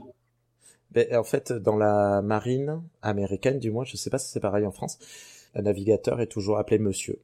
Parce que euh, ça vient de l'époque où c'était mal vu d'avoir des femmes à bord, donc même si c'était des femmes, on les appelait Monsieur. D'accord. Ah oui. J'avais jamais eu le cas, en fait, euh, ou alors j'avais jamais fait attention sur ce qu'on avait regardé jusque-là. Et là, c'est vrai que ça m'a choqué. Euh, en VO aussi, je crois qu'il y a un moment où on le dit Ouais. euh, Mister, euh, Mister Savic. Mais je, je suis pas sûr, hein, peut-être que C'est- une bêtise. C'est c'est marrant parce que justement au moment où, où il a dit monsieur, moi je me suis dit ah est-ce que justement c'est pas mais justement c'est pas un, un homme qui a décidé de changer de corps, de changer de sexe? Justement par rapport au, ben, aux thématiques où justement Star Trek qui en, entre guillemets hein, en avance sur son temps. Je me suis dit ah ouais il développe ce ce, ce questionnement dès, dès les années 80 dès le film c'est super intéressant et en fait non on voit 70, ouais. Ouais. Ah non, les années 80, non, pardon. Ouais. ouais 82 ouais Euh, ouais, non, c'est Star Trek était en avance, mais pas à ce point-là quand même. et ouais c'est pour Non, ça mais sur moment je m'étais manière, dit euh, euh, ah ouais c'est le traite maintenant et en fait non ouais comme tu le dis en fait c'est juste euh, par rapport à son rang on va dire le, le poste C'est un petit peu là-dessus un peu plus tard dans, dans The Next Generation. Mm. Euh, mais sinon, dans les films, de manière générale, euh, on, on traite pas vraiment sur des sujets comme ça? Mais même euh, de manière générale, Star Trek est très en avance sur beaucoup de choses, mais point de vue sexuel euh, et genrisme, je, je trouve qu'il n'y a pas tant de... Enfin, maintenant, ils essayent de se mettre à la page, mais euh, à part euh, Oh, bah deux épisodes de. Next Generation où ils utilisent très justement et très bien euh, Riker pour ça, je, je trouve pas que que le, la, Ouais, la sexualité et le aussi. soient... Ouais, avec Dax. Il y a pas, il y a, c'est pas, il y a pas beaucoup d'épisodes, mais il, suffit qu'il y en ait un en fait hein, Ben, pour, le- que, le- pour que le, le- le message passe. hein. J'ai j'ai l'impression qu'ils ont considéré qu'en fait, euh, voilà, c'était euh, ces questions-là n'étaient plus abordées à l'époque, mais euh, on va pas les aborder nous quand même. Il y a, Ouais, il y a Cogenitor aussi dans, dans Enterprise. Vas-y, Sean, vas-y. sexualité et puis de l'orientation sexuelle, ils traitent un petit peu là-dessus avec Deep Space Nine parce qu'ils ont ce personnage de Dax. Euh, mais sinon, au niveau du changement de sexe, c'est quand même c'est c'est c'est très contemporain. Je veux dire, c'est ça se passe de nos jours là. C'est dans les quelques dernières années qu'on commence à vraiment vraiment parler de ça. Le changement de sexe, ça a jamais été quelque chose de très euh, sujet avant. Donc du coup, je pense que tout simplement euh, ils avaient d'autres choses à écrire, ils avaient d'autres sujets à aborder. Surtout à l'époque de, de Next Generation, c'est début années Ah, 90. L- L'épisode The Outcast, de, qui est dans la saison 4, si je dis pas de bêtises, euh, traite le sujet, euh, traite le sujet directement. C'est euh, celui où Riker tombe euh, amoureux d'une d'une d'une personne. D'une personne qui vient d'une une planète où tous les tout le monde est à genre Oui, voilà le genre. et qui se considère comme femme et qui est donc une femme trans en fait. Euh, elle s'appelle Soren. Euh, ça. et, et Riker a une a une tombe amoureux d'elle. Euh, D'ailleurs, je trouve ça intéressant avant de savoir que elle se considère Ils s'embrassent dans un, ils s'embrassent dans un shuttle plus tard, tout ça. Et euh, et après, euh, eh ben thérapie de conversion, un lavage de cerveau, machin. C'était pour dénoncer aussi les thérapies de conversion des des, euh, des homosexuels, mais aussi pour des personnes trans. Euh, thérapie de conversion qui existe encore en France d'ailleurs. Il y a euh, il y a il y a eu une pétition il y a pas longtemps qui a fait un peu parler d'elle là-dessus. Il y a un projet de loi en cours pour les interdire. Alors là, je suis Euh, extrêmement choqué. Je ne savais pas que ça existait toujours. Ah, mais j'ai- été extrêmement choqué quand j'ai appris que ça existait en France à, l'heure actuelle. J'ai- pareil, mais bon, voilà. Euh, et après, effectivement, il y a l'épisode d'Enterprise euh, où il y a euh, une espèce qui a trois genres en fait. T'as les hommes, les femmes et les cogéniteurs qui, ne- qui sont qui n'ont pas de genre et qui sont euh, comment comment on pourrait dire euh, Et puis dans cette histoire-là, société, ils ont peu de droits, euh, ils sont c'est limite des esclaves. Il y a tout un truc avec, il y a etc. tout un truc avec Trip, il me semble. Oui, voilà, Ouais. c'est Trip, pas Tyler, n'importe quoi. Oui, oui, Trip tombe. euh, il tombe pas amoureux, mais il essaye de, de, de prendre sous son aile euh, une de ces personnes. C'était vers quelle année ça, ces épisodes? C'était 2003, peut-être. Bah, le, celui d'Enterprise, ouais, 2003. Sinon, euh, Next Generation, c'est genre 92. Si c'est dans la saison 5. Ouais, ça doit être quelque chose comme ça. Je sais plus si c'est la 4 ou la 5. mais- C'est assez vieux, ouais. Mais oui, je me rappelle que Jonathan Frakes euh, avait demandé à ce qu'il caste justement un acteur. Ouais, ça aurait été vachement bien. Toute, toute l'équipe de production avait pas voulu que que ce soit un acteur parce qu'ils s'embrassent justement. Donc ils voulaient pas qu'il y ait deux hommes qui s'embrassent. Donc ils ont ils ont cast une femme de, la personne androgyne. Ouais, c'est euh, c'est c'est c'est dommage, ça aurait été vachement. Après, euh, ce, cet épisode, il me semble que j'avais vu dans les bonus qu'il avait pas mal euh, pas mal fait scandale quand même, euh, qu'il avait reçu des menaces de mort, des, des trucs comme ça suite à ça quand même. Donc si ça avait été un homme, ça aurait été encore pire, je pense. Mais Non, bah surtout à l'époque euh, aux États-Unis, il fallait faire vraiment attention à, ce qu'on faisait là quand on sortait des épisodes, surtout pour la série originale, qui s'était constamment en train de se, se faire menacer, de se faire cancel à chaque épisode qui sortait. Euh, moi, je voudrais juste reparler de, du projet Genesis parce qu'on l'a survolé en disant juste que c'était viteuf euh, bien. Moi, j'ai trouvé que c'était un concept de science-fiction qu'on voit de temps en temps. Et j'aime beaucoup ce, ce, ce concept en fait parce que c'est jamais utilisé de la même manière. Euh, très souvent, on, on l'utilise pour dire euh, c'est pas bien de créer la vie parce qu'on n'est pas des dieux ou quoi que ce soit. Et là, on, on se base pas trop dessus, on voit juste les résultats en se disant que c'est vachement cool. Vous en avez pensé quoi? Je vous ai tous tués. Moi, j'ai j'ai trouvé que justement, j'aurais aimé que justement à la Star Trek comme on l'a vu dans, dans les séries, qui développe justement ce côté euh, pour ou contre ou euh, quelle est notre place par rapport à ça? Est-ce que, mais justement, vu qu'on en a le pouvoir, euh, est-ce que forcément alors ça, on, on doit le faire? J'aurais voulu que ça se détaille, le film le détaille un peu plus. Après, c'est peut-être pas le, le sujet du film. Euh, c'est vraiment la colère de Cannes, hein, comme, comme son nom l'indique. Mais après, dans l'idée, ouais, c'est, je crois, du Randall, justement, ton, ton, ton chéri euh, Sinoc, euh, oui, mais il comparait à la bombe atomique, hein, en disant que ben, l'énergie atomique pouvait être utilisée à de bonnes fins pour l'humanité, mais aussi à, de, de manière, euh, enfin, pour la guerre, quoi, tout simplement. Moi, j'aurais voulu qu'il développe un peu plus, parce qu'à un moment, Spock, il en parle justement, et t'as McCoy qui le reprend par rapport à ça, mais ils ont juste un échange et c'est pas plus détaillé, ça ça s'arrête là. Ouais, ouais, c'est le, le dialogue est assez court effectivement, mais euh, ouais, c'est, je pense que c'était euh, juste moyen de lancer une piste euh, pour les pour que les, les spectateurs se posent la question et euh, plus que de l'approfondir dans le film, euh, effectivement. Mais ça aurait pu être pas mal qu'il approfondisse, je suis d'accord avec toi. Ça fait un peu penser à l'échange qu'on avait eu à, à, la fin de l'épisode sur Cannes, euh, par rapport au, enfin, au fait du choix de, de Kirk justement de le laisser sur la planète. Au final, il n'y avait pas beaucoup de débat là-dessus, mais il nous laissait sur cette fin-là. C'est vrai que d'une certaine manière, peut-être aussi, euh, en effet, comme tu le dis, euh, peut-être il laisse au spectateur le soin d'en débattre plus tard. C'est pas le voilà le, la thématique du film, mais en effet, euh, on vous laisse euh, ces quelques phrases pour euh, vous débattre après dessus.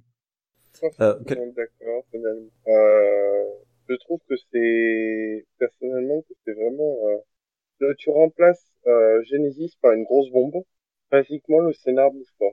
Et euh, les, les quelques phrases que vous dites qui sont balancées par-ci par-là, elles sont pas à la fin de l'épisode. Elles sont euh, en, au milieu de deux, de deux dialogues comme ça, balancées un peu à l'arrache.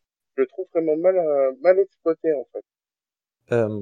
Euh, le, je, le, ça sera exploité en fait dans le suivant un petit peu. D'accord. Ouais, moi c'est pas pas tellement. Que ce soit pas une, ouais, le fait que ce soit pas une bombe, c'est très important pour le suivant. Ouais, ouais, ça par contre, oui. Qui, ce qui a noté, c'est que c'est une technologie qui a été abandonnée parce qu'on voit dans au 24, au 24e siècle qu'il y a des des, de la terraformation qui se fait et qui se fait de manière euh, beaucoup moins efficace beaucoup plus progressive et beaucoup plus lente. Euh, donc, euh, donc la technologie a plus été utilisée après. Je sais pas si ça apporte quelque chose au débat, mais euh, alors soit c'est parce que c'était trop dangereux, soit c'est parce que c'était pas compatible avec les précautions euh, à prendre dans le cadre d'une terraformation. Notamment, il y a un épisode de, The Next Generation où euh, parce qu'il faut faire attention à pas détruire de formes de vie qui existaient avant, parce que ce serait, enfin la fédération dans dans les règles, je, c'est pas, ça se fait pas quoi, c'est pas bien. Donc euh, et donc il y a un épisode justement où euh, t'as euh, une, équipe de terraformation. Euh, je sais plus exactement comment ça se passe, si c'est eux qui essaient de le cacher ou si c'est leur ordinateur, je sais plus, une histoire comme ça, qui essaie de cacher une forme de vie justement pour pouvoir continuer euh, la terraformation alors qu'ils devraient pas. Donc c'est peut-être des étapes progressives euh, justement pour pouvoir permettre de au cas où on s'aperçoit en cours de route qu'il y, y, avait des formes de vie sur la planète. C'est le, le, gros défaut de Genesis en fait, c'est que ça détruit tout et puis donc pour construire, c'est obligé de détruire derrière, de, avant quoi. Genesis marche juste pas aussi. C'est quand même assez bien montré que Genesis. Ouais, je, alors ça fait ça super longtemps que je l'ai pas revu et je suis pas trop d'accord. Star Trek ah. 3, vous allez vous allez comprendre pourquoi Genesis. Genesis, c'est juste. Ah mais oui, c'est complètement vrai, cassé comme projet. À la, à la fin, euh, oui. Juste... Ça, ça, ça me revient en mémoire. Ben, c'est au point essentiellement brisé. Et donc du coup, ça s'avère n'être qu'une qu'une arme de destruction massive. Ça, ça fait ça fait quelque chose de beau pendant un moment, puis après ça ça marche plus. Donc du coup, ils sont obligés de trouver des des moyens de terraformer, on va dire plus différents. Puis au, mm. autant essayer de trouver des moyens qui sont moins ou dangereux, moins brutaux. Justement, Rémi, tu voulais euh, tu voulais nous, a, nous amener là-dessus. Toi, t'as as, peut-être une quelque chose à dire dessus ou... Non, non, euh, non, non. C'est juste que je, je j'aime euh, quand la science-fiction parle de, de ça, de la création euh, par le par l'être humain. Euh, généralement, c'est toujours euh, ou presque, euh, j'ai perdu le mot. Enfin, ah, ça m'énerve. extrêmement antipositif, négatif. Mais c'était pas le mot que je cherchais. comment? Dystopique? Euh, Oui, de fait de façon blasée. Euh, mm. Oui, dystopique, oui. Ah, oui. Et, mais euh, j'aime j'aime ça, j'aime ce concept euh, Genesis. Tu balances une bombe euh, qui est programmée et bam, t'as des arbres qui poussent. Euh, D'ailleurs, c'est au point que ça fait pousser des montagnes. Je sais pas si vous avez vu sur la, la petite vidéo. c'est un petit peu, c'est, c'est, c'est dommage. Mais euh, bah, ça crée même une planète en fait. Ben, le, la, non, la planète existe déjà. Non, que... mais la, la dernière, la, la, là où Genesis a pété en dernier, il y avait euh... rien autour du vaisseau. Si, ouais, sur, euh, si, là où la, la bombe où... est à l'intérieur du vaisseau. Oui, mais là où Marcus s'était là où Marcus s'était euh, s'était réfugié sur euh, j'ai oublié ce nom. Regula One. Oui, c'est pas ça? Euh... À, la, à, la, fin, à la fin, il me semble que ça prend la matière de la nébuleuse pour créer la planète. Oui. Ouais, c'est ça, ouais. D'accord. Ah ben c'est encore plus génial comme euh, concept. Ça, ça, ça convertit la matière. C'est c'est très dangereux vraiment. Genre ça convertit n'importe quelle matière puis ça recrée. C'est pour ça que ça crée des montagnes sur la lune là où il n'y en avait pas. Complètement génétiquement, euh... mais ça restructure complètement genre les, les, propriétés moléculaires de, de la chose. C'est juste taré comme truc. moi, je, moi je trouve ça cool. Est-ce qu'il y a d'autres choses euh, que vous vouliez euh, oui. aborder avant de avant de parler euh, Vas-y. Pour une fois, il faut le souligner, la musique du film. Ah, très bien. James Horner, le compositeur. Franchement, là, là, j'ai écouté le générique, j'ai dit, ah, ça fait, ça fait du bien. Ça fait du bien. J'ai, j'ai apprécié le truc. Je suis même allé euh, chercher le compositeur. Je me dis, attends, ce mec, c'est pas possible. Et en fait, c'est, c'est ça qui est énorme, c'est que lorsqu'ils ont pris ce compositeur, il était jeune pour le film, il était méconnu, et après, après t'apprends plus tard qu'il, a fait la musique des films comme Braveheart, Titanic, euh, Aliens, euh, avec le S, le 2, euh, le nom de la rose et tout ça. Enfin, c'est un mec qui après en plus a une, une renommée quoi à ce niveau-là. Ça fait partie de, beaucoup de talents qui ont été révélés par, Star Trek et qui sont ensuite euh, émancipés de ça et qui ont, fait des trucs grandioses euh, par la suite. Il y, a, a, pas mal de pas mal de gens qui sont passés sur Star Trek qui ont fait des qui ont fait des gros trucs après derrière.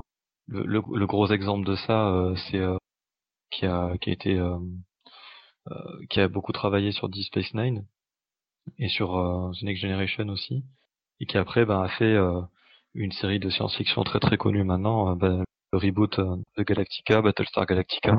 Ok. Mais ouais, je suis, je suis assez d'accord, la, la musique est vraiment est vraiment excellente dans ce film. Et après moi, dans, dans Star Trek en général, euh, j'accroche souvent à la, à la, musique, donc euh, voilà. Mais c'est c'est vrai que pour ce film, elle est, elle est, elle est particulière. Ouais. Puis c'était une période euh, aussi où il y avait pas mal de films de, de composition de films. T'avais Indiana Jones l'année précédente. Enfin, t'as... c'était une période, je trouve, les années 80 où c'est des, des sons pour des films qui, qui te restent en tête. C'est, euh... j'aime beaucoup cette période au niveau des, euh... des compositeurs, ouais. Rémi? Euh, Monsieur l'animateur, est-ce que vous pouvez animer s'il vous plaît Allez tous vous faire voir, on a dépassé 22 heures, je vais au lit. Allez, vous vous débrouillez, bonne nuit. Voilà. C'est la deuxième bière. Euh, non, non, non. Two blondes, c'est trop pour lui. two, two blondes, one. Ouais, voilà, merci. Euh, non, bah, euh, moi j'allais venir à la conclusion, en fait, de donner nos avis euh, à nouveau euh, généraux et voilà, je sais pas, vous, pas d'autres sujets? Juste leur demander, vous avez pensé quoi des, des effets spéciaux? Bien aimé, et bien aimé par rapport à la série originale. voilà. Habile. Il y a, il y a 20 ans d'écart quand même, c'était le... Oui, voilà, c'est ça. Au final, je sais pas s'il y a eu peut-être des, euh, des plans dans l'espace, mais euh, je sais pas si on, on en voit tant que ça il y a des, les passages avec, euh, il y a les passages avec les vaisseaux en 3D là ça, ça, ça dénote un peu. Ouais, alors c'est c'est plus, des... plus au niveau de la station spatiale.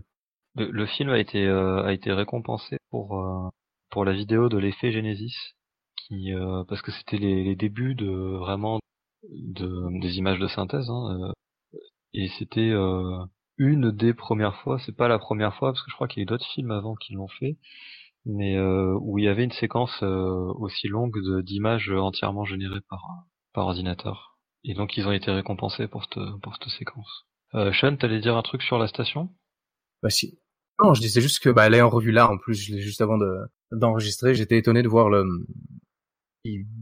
comment dire marquante. J'ai trouvé ça vraiment bien. Ok. Euh, moi, je, je me souviens que la nébuleuse m'a m'a particulièrement plu. Euh, mais après, je j'ai pas de souvenir particulier d'effets spéciaux. Je, enfin, de, beaucoup de pratiques, hein, de- des trucs qui explosent dans tous les sens.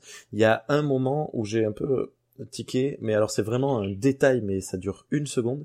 C'est lorsque l'équipe euh, de, de Kirk et hum, et Saavik se, se téléporte. Euh... J'ai encore perdu le nom depuis la station Regula One. sur, sur Regula One.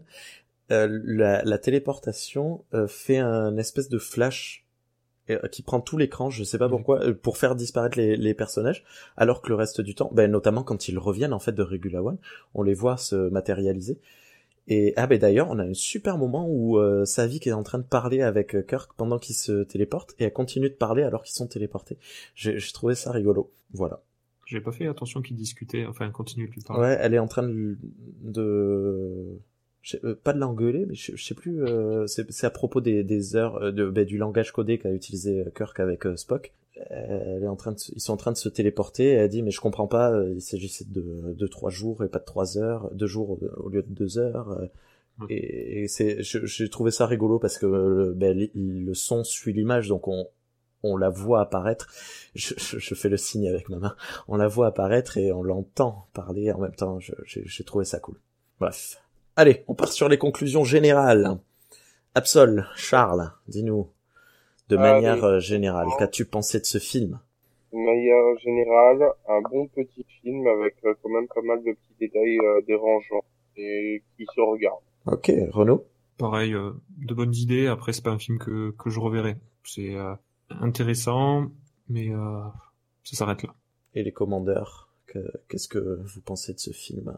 Alors c'est un film que j'aime beaucoup, comme euh, comme les dix premiers films Star Trek, hein, je les aime tous euh, beaucoup. Hein, euh, euh, c'est vrai que euh, comment dire, je, suis je suis sans, enfin, mon étonnement se renouvelle régulièrement sur le le, le succès le succès monstrueux qu'a eu ce film et le, la place qu'il a euh, dans le fandom.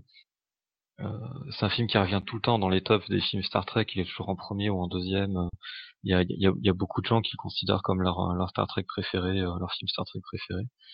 Euh, et, euh, et du coup, je le trouve un, peu surestimé en fait. Il est, il est vraiment très, enfin moi je le trouve vraiment très bon.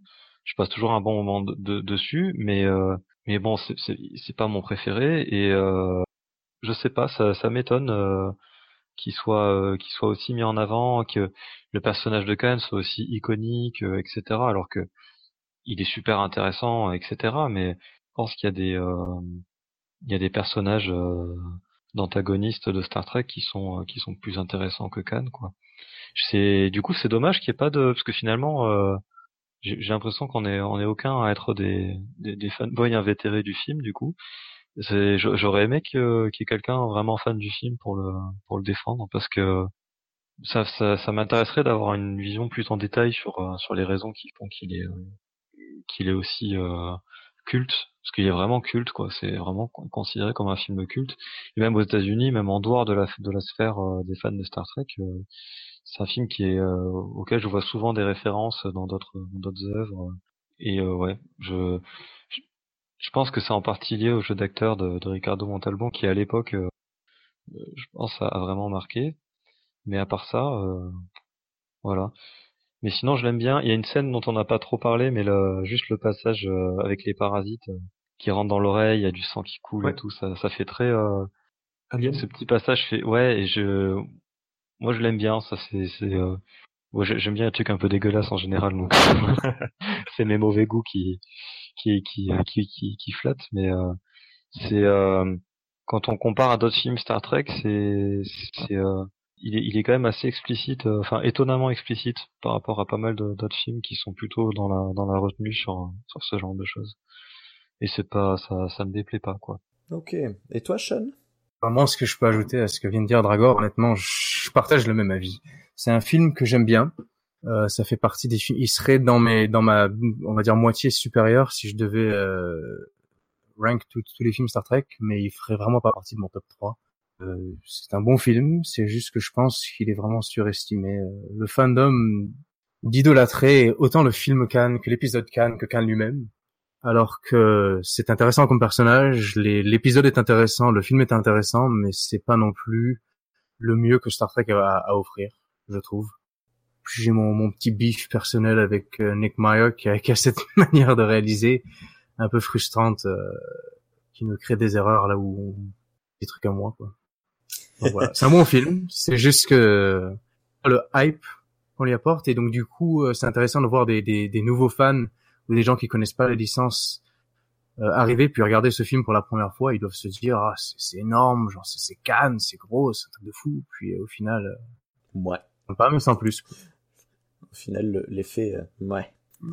Mais moi, pour ma part, mon, mon avis n'a pas bougé euh, après ce visionnage. Je, je, trouve que ce film est, est très intéressant parce qu'il est, il est quand même très multifacette. On, on a pas mal d'humour, on a de l'action, on a de très bons dialogues, comme je l'ai dit tout le long de l'émission.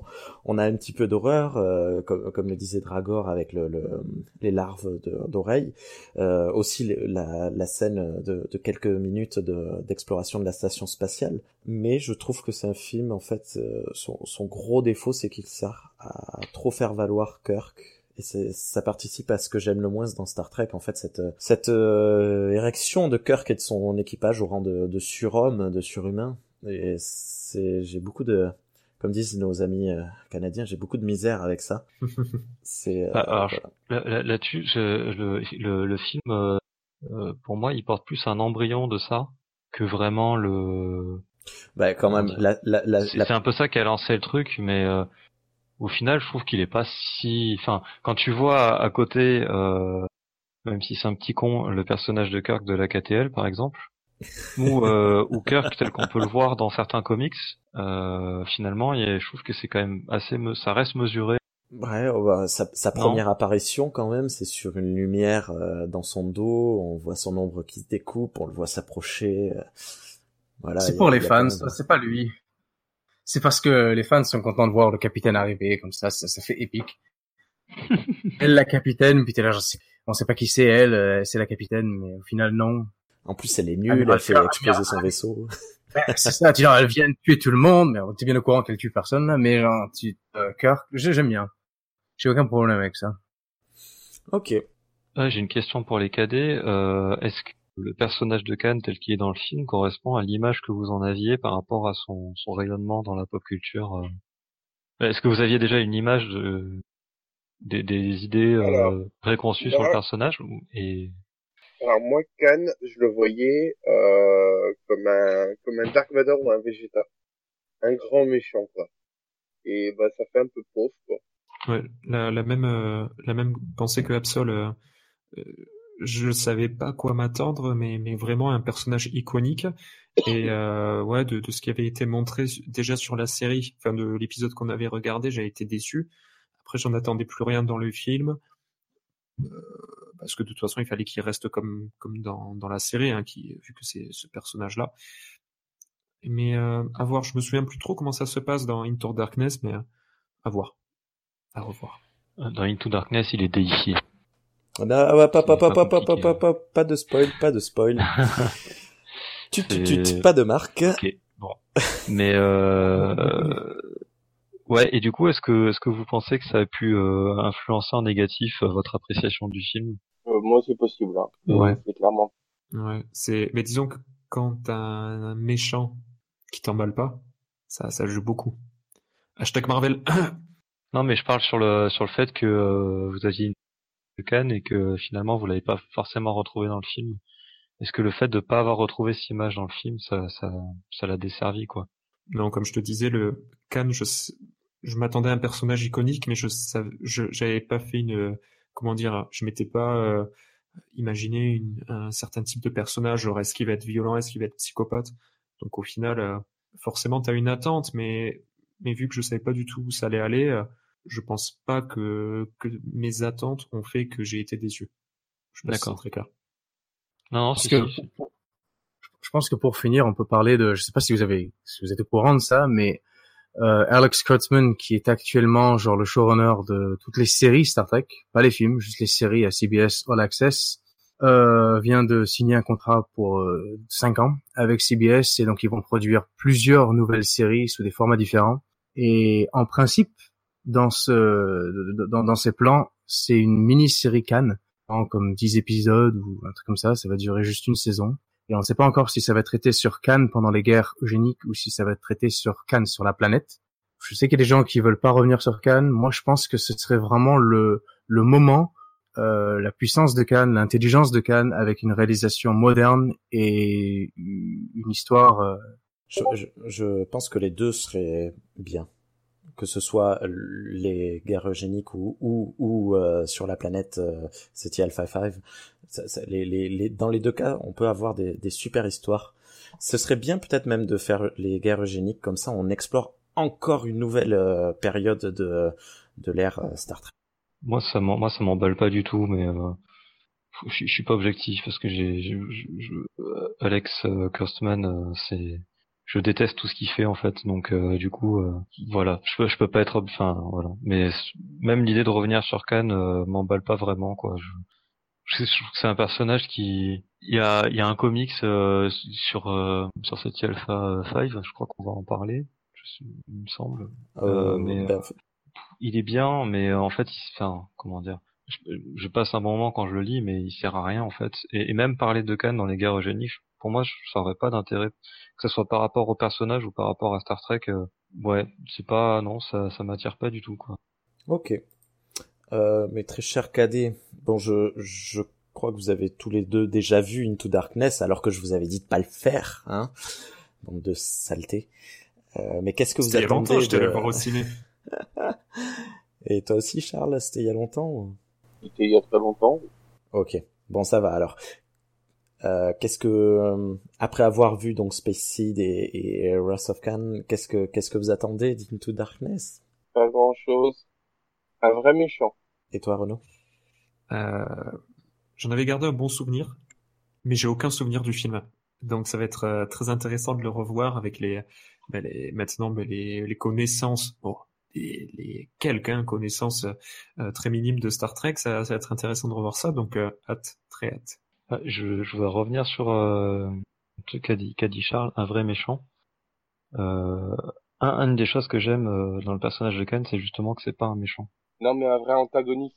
Méchant, Et euh... antagoniste. Je pense qu'il a pas de carrure. En fait. Par rapport à comment il est déifié, je pense qu'il manque de carrure. On pourra dire que la culture populaire a tué Khan. Voilà. Voilà, c'est Parce ça. que non, non, mais c'est c'est c'était une des craintes que j'avais quand euh, quand vous en parliez dans, dans Spacey, justement déjà de ce, de ce côté-là. Parce que Star Trek a ouais. pas de Star Trek a pas de Dark Vador, Star Trek a pas de ah, comment il s'appelle le con là qui est dans Harry Potter. Euh... Voldemort. Non mais Voldemort. Non, Voldemort, pas dire son nom. De un grand méchant, euh, il a pas de Sauron. Star, Star Trek, ça a juste des antagonistes où chacun, genre, chacun a son idée de comment il doit faire les choses. Souvent, c'est des amiraux qui deviennent un peu tarés, tu sais. Mais euh, donc du coup, on essaye d'associer Khan à, à toute cette troupe-là, mais Khan, c'est pas un grand, c'est pas. Ouais. Je, suis je pense qu'effectivement, comme comme comme comme tu dis, ça doit détruire un petit peu le. Les gens doivent doivent avoir une une une idée de ce qu'ils vont aller voir, puis au final, quand ils le voient, bah c'est pas du tout ça. ça. Donc on se retrouve un peu déçu. Bah, Khan, d'un côté, pourrait être vu comme un Thanos. Un quoi? Un Thanos. Un Thanos. Ah. je, je... Pardon, je, je, je, j'ai cru qu'il avait dit mon nom de famille, en fait. Je... Pardon. Non. t'as, le, t'as, t'as le nom d'un méchant, t'as, t'as le nom. Euh, ah, oui, tu, bah, tu confonds, tu mélanges Thanos et euh, une grande marque de yaourt euh, française et tu as mon nom de famille. Ah, là, là, tu, là, tu, là, tu perds en classe, quoi. ah, j'imagine trop Thanos en train de manger dans une pub. J'imagine trop Thanos dans la moitié du corps. bon. Euh... ah oui. Euh, D'ailleurs, euh, autre question euh, qui, qui que je me demande. Le, justement, ce fameux cri euh, de Khan, est-ce que vous avez euh, comment dire Qu'est-ce qui, est-ce que ça vous a marqué? Est-ce que vous avez trouvé que, est-ce que ça vous a permis moi, de comprendre pourquoi c'était euh, c'était culte et que c'était repris partout ou ou pas alors du tout? Moi, je l'attendais a... en fait. Moi, je l'attendais vraiment. J'ai été déçu de pas le voir dans la série originale parce que je pensais qu'il était là. Et euh, et du coup, euh, c'est vrai que j'étais un peu déçu de pas l'avoir vu. Et là, de l'avoir vu, ouais, non, franchement, je comprends pourquoi il a il a tourné quoi, aussi bien au niveau du surjeu de l'acteur, mais aussi au niveau de la symbolique, on va dire, du personnage. Ouais, après, je, par rapport à ce qu'on a dit, la manière peut-être dont il a faussement crié sa colère, en y repensant, peut-être à revoir la scène, ça aurait donné plus d'impact. En effet, je, je connaissais ce, ce cri, enfin, en tout cas entendu parler. Après, vu que j'étais pas forcément entré dans le film, j'ai vu la scène telle quelle, sans, sans plus, on va dire. Mais content quand même de la découvrir. Après, je comprends pourquoi elle peut plaire. Euh, alors moi, je quand j'ai quand j'ai regardé Star... quand j'ai découvert Star Trek, euh, je je connaissais vraiment rien du tout de Star Trek. Les les, les cadets, euh, quand ils ont commencé eux, ils en savaient plus que moi. Et du coup, le je savais pas que ce cri était culte en fait. Et quand j'ai vu le film, il m'a pas du tout marqué. Et, euh, et c'est après du coup que j'ai découvert que euh, ça, ça, avait marqué et que c'était rentré dans la culture populaire. Et, euh, et, et, du coup, j'ai jamais compris pourquoi il était culte en fait ce cri. C'est pour ça que je posais la question en fait, parce que moi ça m'a. Il est, il est à la fois emblématique, on va dire, de la de la rivalité entre les deux, personnages, mais aussi ridicule entre guillemets. Quoi. Sorti de son contexte, le cri est ridicule. Ouais, c'est vrai. Que tu prends le, le nom d'un Dark Vador aussi, euh, tu le vois dans la scène, il te choque pas. Par contre, tu sors de la scène et t'en fais des gifs, bah ça marche. Ouais. Après, en fait, c'est un même avant les mêmes alors. Je pense que c'est plus ça. Ouais, voilà, c'est ça. Après, tu, tu regardes quand même euh, Star Wars, même si tu connais cette scène et tu, tu sais ce qu'il dit, euh, tu restes quand même sur le cul. Enfin, moi, je connaissais cette phrase-là et quand j'ai vu l'épisode 5, euh, tu, tu vois, j'étais quand même sur, sur, le cul. Alors, Parce qu'il y a toute, toute une symbolique et tout un... Ouais. Alors, dans Star Wars, il y a un nom à chaque épisode, en fait. J'ai jamais fait gaffe. Un, un quoi, pardon? Il y, a, il y a un nom dans tous les épisodes. Il y a, y a, pas euh, I have a bad feeling about this aussi? Bon. Star Wars pour les nuls. euh, ben écoutez, je pense que si personne n'a plus rien à ajouter, on va on va conclure cette émission. Euh, comment? Non, on dit Grèce. Ah, Grèce. On dit que quelqu'un rebondisse. Ah, voilà, merci. voilà. Ben écoutez, merci euh, très cher Cadet d'avoir participé à ce ce regardage, cette cette review sur uh, The Wrath of Khan. Merci beaucoup Sean d'être venu euh, parmi nous euh, participer. Tu es le bienvenu quand tu veux. Aussi. Et merci Dragor de, de, ta présence habituelle et de, de, de grâce à toi, il y a beaucoup de rebondissements qui se fait, qui se font, qui se fêtent. C'est très bien. Je, je... je suis le trampoline de l'émission.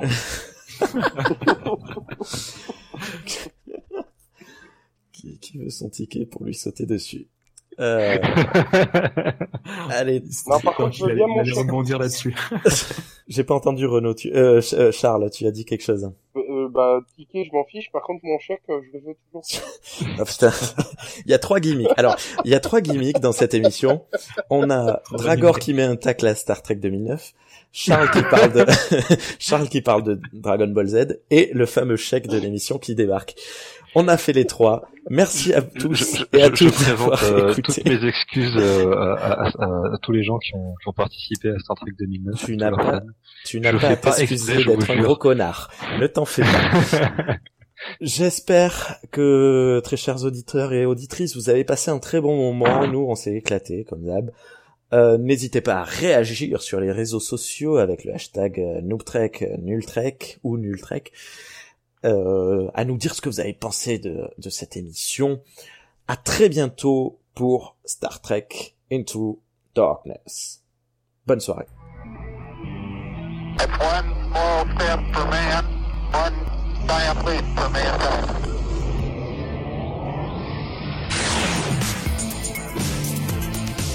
Star Trek pour les nuls.